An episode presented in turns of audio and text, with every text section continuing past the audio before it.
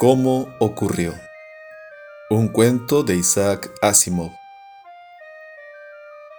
Mi hermano empezó a dictar en su mejor estilo oratorio, ese que hace que las tribus se queden aleladas ante sus palabras.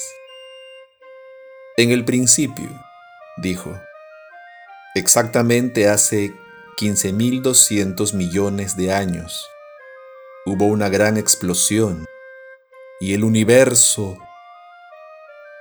Pero yo había dejado de escribir.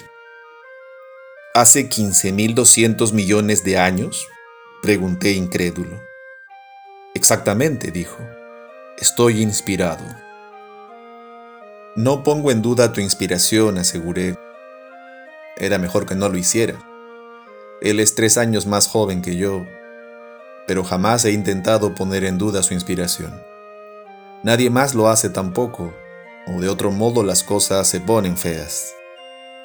Pero, ¿vas a contar la historia de la creación a lo largo de un periodo de más de 15 mil millones de años? Tengo que hacerlo. Ese es el tiempo que llevo. Lo tengo todo aquí dentro, dijo palmeándose la frente, y procede de la más alta autoridad. Para entonces yo había dejado el estilo sobre la mesa. ¿Sabes cuál es el precio del papiro? dije. ¿Qué? Puede que esté inspirado, pero he notado con frecuencia que su inspiración no incluye asuntos tan sórdidos como el precio del papiro. Supongamos que describes un millón de años de acontecimientos en cada rollo de papiro. Eso significa que vas a tener que llenar 15.000 rollos. Tendrás que hablar mucho para llenarlos, y sabes que empiezas a tartamudear al poco rato. Yo tendré que escribirlo bastante como para llenarlos, y los dedos se me acabarán cayendo. Además, aunque podamos comprar todo ese papiro, y tú tengas la voz y la fuerza suficientes, ¿quién va a copiarlo?